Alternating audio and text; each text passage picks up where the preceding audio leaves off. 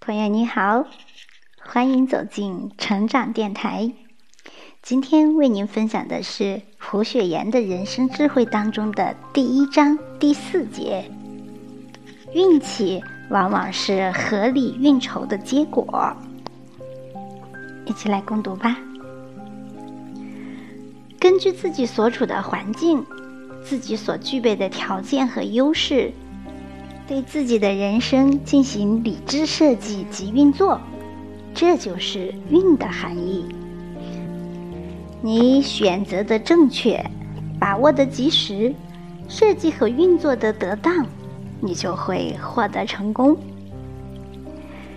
对于别人在事业上的成就，人们首先注意到的是光辉灿烂的表面，他们会以为。天时地利都让那小子一个人占了，有这样的好运气，想不出头都难。其实，任何一个人的成功都不是偶然的。庸庸碌碌的人很少被幸运青睐。所谓运气，就是先有预备，再遇到了机会。胡雪岩曾经说过。一个人如果要有所成就，一半靠本事，一半靠机会。在我这方面说，挣钱靠眼光，靠手腕，靠精神力气。所谓精神手腕，有靠智慧赚钱之意，把那一个个被自己发现的或遇到的机会。经营成一个个实实在在的财源。胡雪岩开始做生丝生意的时候，正是西方资本主义工业生产，特别是纺织工业大发展的时期。丝绸纺织正需要原料，洋人也需要从中国大量进口蚕丝，因而无论是做内贸还是销洋装。都能赚大钱。有了合适的土壤，再加上合理的运作，没有不成事的道理。胡雪岩的精明与手腕，在这次生意中得到了充分的发挥。当时，王有龄得到海运局作办的官缺，上任伊始便遇到解运草米的麻烦。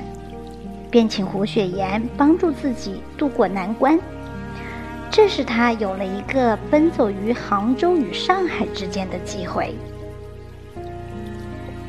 胡雪岩去上海，雇请的船娘一家正好做过蚕丝生意，这使胡雪岩有了一个非常方便的请教机会。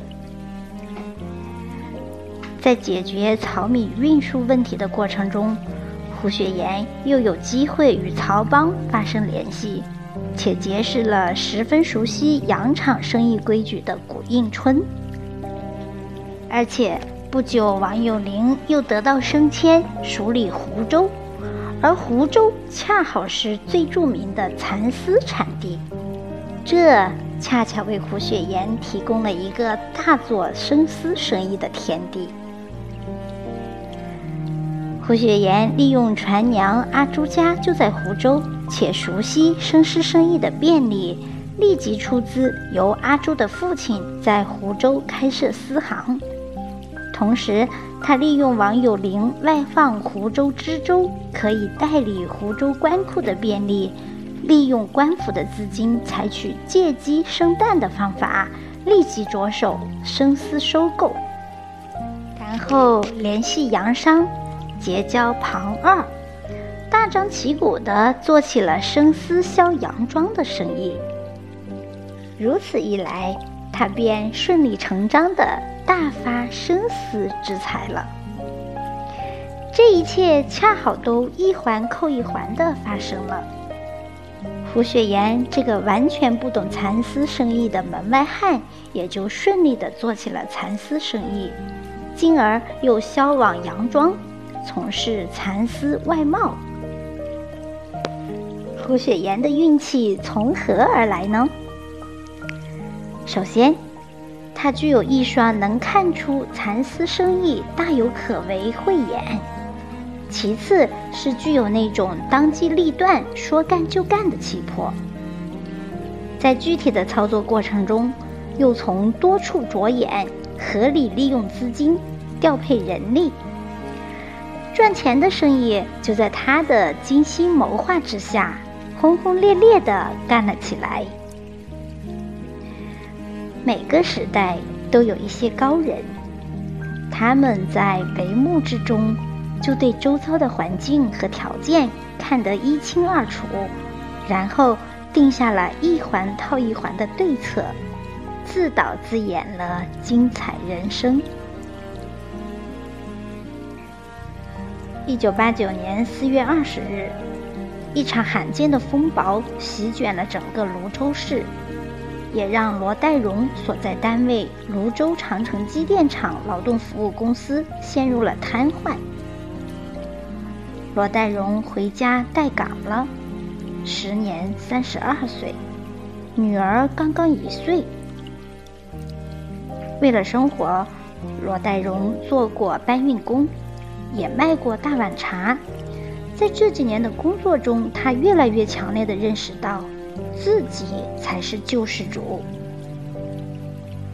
一九九二年三月，善于思考的罗代荣东拼西凑借来一笔钱，伙同两位朋友尝试了人生第一次风险投资，开了一个加油站。但加油者却寥寥无几，一年下来，投入的钱全部亏进去了。雪上加霜的是。两位朋友也撤了资，罗代荣负债累累。为什么会这样呢？